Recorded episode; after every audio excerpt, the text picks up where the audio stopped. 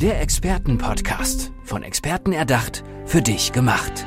Experten aus nahezu allen Bereichen des Lebens geben wertvolle Tipps, Anregungen und ihr geheimes Know-how weiter.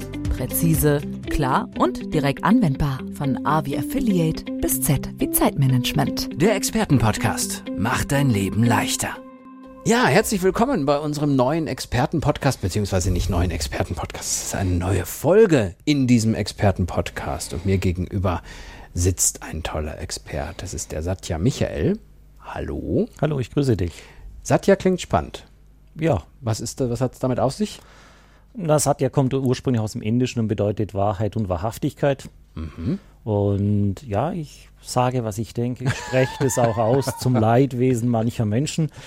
Und in der Zwischenzeit habe ich gelernt, man sollte vielleicht auch dazu noch schweigen, weil nicht jeder möchte die Wahrheit oder die Wahrnehmung hören. Also bei mir äh, kannst du gerne alles rauslassen jetzt. Ich möchte die Wahrheit hören, immer gern. Ja, gut, dann. Ja. dann Habe ich jetzt einmal gesagt, jetzt müssen wir das auch durchziehen. Ne? ah, ja, So. klar.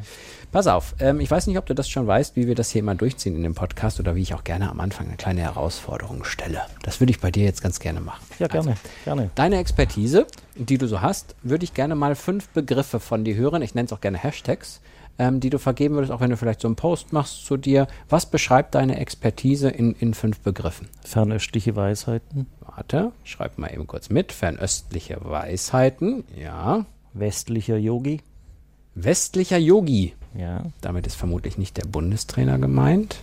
Nein, Okay, weiter. Wahrheit, Wahrheit, das hattest du eben schon angedeutet. Und noch ein Begriff. lebendig sein, Lebendig sein. Und der letzte, blühendes Leben. blühendes Leben. Warum hast du als ersten Begriff fernöstliche Weisheit gewählt? Mm, Ganz einfach, ich habe in meinem Leben 46 Indienreisen hinter mir. Okay. Habe, wenn ich das alles in Summe zusammenzähle, knapp über viereinhalb Jahren in Indien gelebt. Mhm.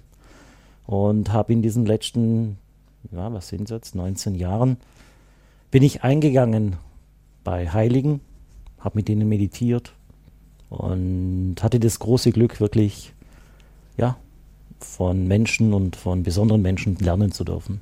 Mhm. Der zweite Hashtag, steht der damit in Verbindung? Ja. Westlicher Yogi? Ja. Erläuter mal.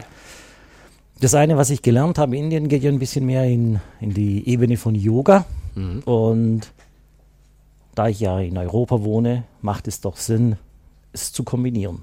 Das stimmt. Und so bringe ich auf der einen Seite fernöstliche Weisheiten und westliche Tugenden zusammen. Den Hashtag Wahrheit kann ich wahrscheinlich selber schon erklären, weil du es direkt am Anfang gesagt hast, du bist jemand, der gerne die Wahrheit sagt, der gerne auch mal kein Blatt vor den Mund nimmt und es klar anspricht. Ja. Oder hattest du noch einen anderen Gedanken bei diesem Begriff? Nee, das entspricht mir einfach. Ich trage meine Worte auf der Zunge. Ja. Ich kann auch gut schweigen und das ja, macht auch manchmal Sinn. Dann haben wir ja hier noch lebendig sein. Ja. ja, das ist einfach. Ich spüre in jeder Millisekunde, wie mein Körper vor Glücksgefühlen durchflutet wird. Okay. Und blühendes Leben. Durch meine eigene Erkrankung, dass ich, dass der Körper an Leukämie erkrankt ist, ist es schon irgendwo in einer Form fast schizophren, trotzdem dieses blühende, lebe- lebendige Leben zu spüren, zu sehen und darin aufzugehen und zu merken, naja, okay, was auf dem Papier steht, ist das eine, wie es mir damit geht und was ich fühle, was ich spüre, das ist das andere. Hm. Weißt du, ich, habe in Indien ja bei Heiligen gelernt und bin auch auf der einen Seite extrem naturverbunden. Ich habe auch bei Indianern, bei Schamanen gelernt. Und ich weiß einfach, wie wichtig es ist, dass wir in uns eine Intelligenz haben, die genau weiß, was für uns in unserem Leben richtig, wichtig und stimmig ist. Hm. Jetzt kann ich im Nachgang sagen, für mich ist die Leukämie im Grunde genommen ein Riesengeschenk. Hm. Ich könnte mir zwar auch andere Geschenke vorstellen, aber so im Nachgang betrachtet ist es durchaus ein Geschenk. Und, und dieses blühende, lebendige Sein spüre ich immer mehr und mehr in jedem Tag. Hm. Und das ist das, was einfach unglaublich ist, dass das jeder Mensch in sich trägt. Und deswegen erinnert es mich auch oftmals an lebendige, blühende Kinderaugen. Die leuchten, die strahlen, die lebendig sind, die begeistert sind. Und auf der anderen Seite, wenn ich denn durch Deutschland laufe, sehe ich so viele Halbtote. Und da ist wahrscheinlich jetzt der Ansatz, wo du mit deiner Denkweise helfen könntest. Ne?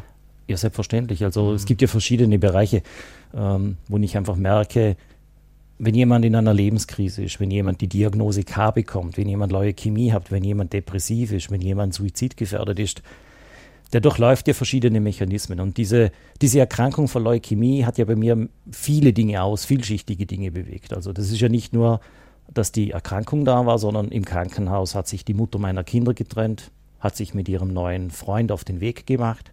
Sie möge gesegnet sein, mhm. wie auch immer. Und nicht nur das, sondern dann bist du, du liegst dann im Krankenhaus, hast dann wirklich teilweise mit dem Leben und Tod gerungen, so war das bei mir. Und das war schon eine sehr, sehr heftige Zeit. Und dann verändert sich plötzlich ganz vieles in dir. Du bist nicht mehr dieselbe Person wie vorher. Es ist nicht mehr so, wie du früher warst. Es ist komplett was Neues, was anderes. Mhm. Und ich habe in dem Moment aber auch im Krankenhaus festgestellt, wie es mich in diesen Sog von Emotionen, Gedanken, Hoffnungslosigkeit, Zermürbung äh, bis hin zur Resignation fast reingezogen hat, wenn mhm. plötzlich alles zusammenbricht. Und da habe ich plötzlich das erste Mal erfahren, was passiert den Menschen, die depressiv sind? Was passiert den Menschen, die vielleicht sogar Suizidgedanken haben? Was passiert eigentlich, wenn es dir mal so richtig, naja, beschissen geht? Mhm. Also wenn du wirklich, äh, wenn sich Falltüren öffnen, eine nach der anderen. Und ich kann wirklich von mir selber sagen, ich bin durch teilweise wirklich durch Falltüren gefallen, wo ich gedacht habe, jetzt habe ich einen Bodensatz erreicht. Ein Pfeifendeckel. Da ging die nächste Tür auf. Mhm. Und dann ging es nochmals tiefer und nochmals tiefer und nochmals tiefer. Und irgendwann habe ich einfach mal mich wieder auf das besonnen und ich sagte, Moment mal, wieso passiert mir das eigentlich? Auf der einen Seite so spirituell, so viel bei Lehrern gelernt, so viel auch bodenständige Spiritualität, weil das ist ganz was anderes, wie wir in Europa teilweise erleben. Und dann passiert mir sowas. Mhm. Und dann habe ich zu mir gedacht, Mensch, ich habe das ja auch selber in einer gewissen Form auch mir gewünscht ich kann es nicht leiden, wenn jemand über Leben und Tod spricht, aber damit nie in Berührung gekommen ist. Mhm. Und ich kann es auch nicht verstehen, wie Menschen Depressionen heilen oder helfen wollen, wo sie selber gar nicht wissen, wie das wirklich funktioniert. Mhm. Okay, auf der anderen Seite sage ich auch, nicht jeder Arzt muss einen Herzinfarkt haben, damit er heilen kann. Ne? Also das ist die andere Seite. Mhm. Nur ich in meinem Leben bin so auf der einen Seite vielleicht verrückt, dass ich sage, ich möchte schon wissen, von was ich rede. Ich möchte es mhm. erfahren, ich möchte es verstehen. Und wenn ich, na, ich war ja letztes Jahr im Oktober nochmals in Indien und sämtliche meiner Freunde haben zu mir gesagt, du wirst wieder gesund. Mhm. In deinem Energiefeld ist das nicht sichtbar. Und wenn mich die Menschen so erleben, die sagen einfach, du bist das blühende, lebendige Leben. Und wenn sie dann das hören, an was ich an Erkrankung scheinbar der Körper hat, ich formuliere sie schon ganz mhm. nett, mhm. dann sind schlagartig viele gesund. Mhm. Weil worüber sollen sie denn in meiner Gegenwart jammern? Deswegen ist es für mich das blühende, lebendige Leben. Mhm.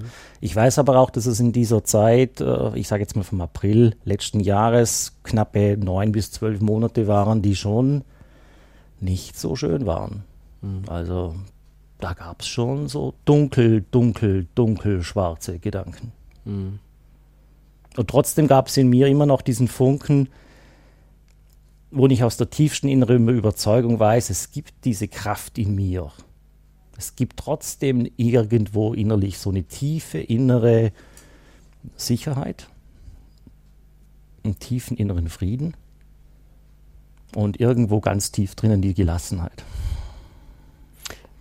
wenn jemand diesen, diesen Moment hat, des, wo er ins Grübeln kommt, wo diese negativen Gedanken kommen, es gibt ja keine, keine Anleitung dafür, wie, wie man da wieder rauskommt, wie man eben dieses, was du eben beschrieben hast, diese Ruhe nutzen kann möglicherweise. Oder kannst du da was sagen, was dem in dem Moment da weiterhilft? Ja, ja, da kann ich sehr wohl was dazu sagen. Weißt du, wenn es jemandem schlecht geht und du fragst, wie geht's ihm, dann sagt, oh, mir geht's so schlecht. Da ist der ganze Tag schlecht. Mhm. Und ich begleite hier unter Umständen auch ein paar Menschen, die sehr wohl in solchen Extremsituationen sind. Und etwas das vom Ersten, was ich denen beibringe oder was ich mit denen mache, ist, weißt du was, zuerst führst du mal ein Tagebuch. Du schreibst alles, was du so denkst, auf, was du fühlst auf und was du körperlich wahrnimmst auf. Das sind so die drei Ebenen. Mhm. Und das machen wir positiv wie negativ. Mhm. Schlussendlich ist es weder positiv noch negativ, es sind ja nur Wahrnehmungen. Mhm. Und dann gehe ich her und sage, und jetzt machst du dir im Kalender, einen Tageskalender, über einen Monat und machst morgens, mittags, abends, trägst du ein, wie es dir geht, auf der körperlichen Ebene, auf der mentalen und auf der emotionalen Ebene. Und dann sehen die Menschen selber, dass es da Schwankungen gibt. Mhm. Es geht denen nicht immer permanent gleich beschissen. Mhm. Ne? Und alleinig das sichtbar zu machen, dass es da durchaus Zyklen gibt, dass es da Höhen und Tiefen gibt. Macht denen schon einiges klar. Das ne? macht einiges klar. Und was vor allem sehr spannend ist, der Mensch besteht ja aus knapp über 70 Prozent Wasser. Wir wissen aufgrund von den Gezeiten, dass das Wasser irgendwie einen Einfluss auf das Meer hat. Und ich gehe davon aus, dass das Wasser und dass diese Gezeiten auch bei Menschen irgendwie wirken. Mhm. Und dann kannst du bei Menschen erleben, dass es manche Menschen gibt, die auf Neumond und Vollmond reagieren. Also das kannst du dann über Monate feststellen, dass die Mhm. so einen Biorhythmus haben. Mhm. Bei Frauen kommt noch dazu, die ihre Menstruationsphase haben. Mhm. Auch dort kannst du teilweise erkennen, dass das sehr wohl eine Auswirkung hat. Und wenn die Menschen das schon mal erkennen, dann bekommen sie auf der einen Seite so eine leichte Distanz zu dem, was in ihnen passiert. Und diese eine Sekunde Distanz, eine Sekunde zu früh gebremst, kann Leben retten. Mhm. Und wirklich, das, das Geschenk, was ich einfach mitbekommen habe aus Indien, ist, in der Gegenwart von Heiligen zu sein. Und wenn du, wenn du in dieser Gegenwart bist von dieser Präsenz, die lehren dich, ohne dass sie mit dir sprechen. Mhm. Da erfährst du diese Ruhe, diese Stille. Du spürst dann irgendwann, wie dein Körper beginnt zu kribbeln, zu fließen. Das müsstest du jetzt eventuell auch so leicht spüren, so ein leichtes Kribbeln im Körper. Und das ist die Präsenz, die im Körper da ist, diese innere Intelligenz. Und ich bin davon überzeugt, dass diese innere Intelligenz für jedes unserer Probleme eigentlich eine Lösung hat. Mhm. Wir haben nur den Zugang dazu verloren. Wir sind so in der Ebene von mach weg. Trotzdem bin ich der Überzeugung, dass die Schulmedizin mit dazugehört. Also das, ich bin jetzt nicht einer, der sagt, wir machen alles anders, ne? Ja, ja. nee, sondern es gehört schon auch mit dazu. Wir haben aber diesen Zugang verloren und den kann man wieder gewinnen. Und das ist das, was ich überall feststelle. Sei es in Unternehmen, sei es in Familien, sei es in der Gesundheit, egal wo. Es gibt in uns diese unglaubliche Kraft, die blüht, die lebt, die lebendig ist. Und wenn wir der Raum geben, dann verändern sich automatisch unsere Gedanken, unsere Emotionen, unsere Körperhaltung. Also es bringt ja vieles noch mit sich mit. Mhm. Und dann darf man halt auch sich entscheiden, inwieweit gebe ich welchem Raum. Klar kann ich jetzt, wenn ich jetzt hergehe und ich kann ja googeln, fragst mal nach CMML, mittlere Lebenserwartung, dann Mhm. weißt du, da steht zwischen 35 und 70 Monate. Manche Seiten sagen 20 bis 30 Monate. Naja, jetzt habe ich das schon mal 18 Monate, also hm, ja, ich habe noch 400, 500 Tage, wenn ich das jetzt runterrechne. Mhm. Jetzt könnte ich da ja durchdrehen. Tust Aber du aber nicht. Das bringt ja nichts. ja, vor allem, weißt du, das ist das, was das verrückt ist, dass wir oftmals mit Situationen Dinge verbinden und die haben bei uns sich so eingebrannt, da sind wir so geschockt. Und ich glaube, dass genau, speziell wenn es solche Extremerlebnisse sind, viele Menschen aus diesem Schock nicht mehr rauskommen. Mhm. Und das ist die Gefahr, Mhm. dass das Blutbild nicht stimmt. Ja, das ist so. Aber es könnte sich doch auch wieder bessern. Also Ja. das ist der Punkt. Mhm. Wenn ich dann aber natürlich mich nur noch mit dem beschäftige, was das jetzt bedeutet, welche Folgen das es hat und und und, das ist schwierig. Mhm. Und dann gibt es natürlich auch Arten von Leukämie, da ist es kritisch. Da musst du sofort mit Medizin beginnen, sonst gibt es den einfach nicht mehr. Punkt. Mhm. Dann sage ich, ja klar, ran an die Medizin. Entscheidend ist halt nur, was kriegt der alternativ noch mit dazu vermittelt? Wie geht der damit um in seiner Psyche, in seiner Seele, in seinem Emotions-, Gedanken- und Körperbild?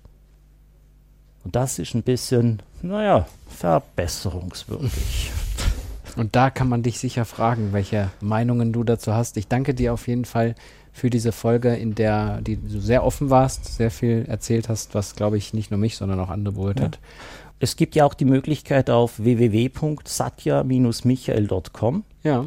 Vorträge zu buchen Und es gibt auch in kurzer Zeit, in naher Zeit äh, drauf die Webinare, die ich über dieses Thema gebe. Mhm. Und da kann sich jeder, jeder gerne informieren, wir schreiben. Er bekommt auf jeden Fall eine Antwort.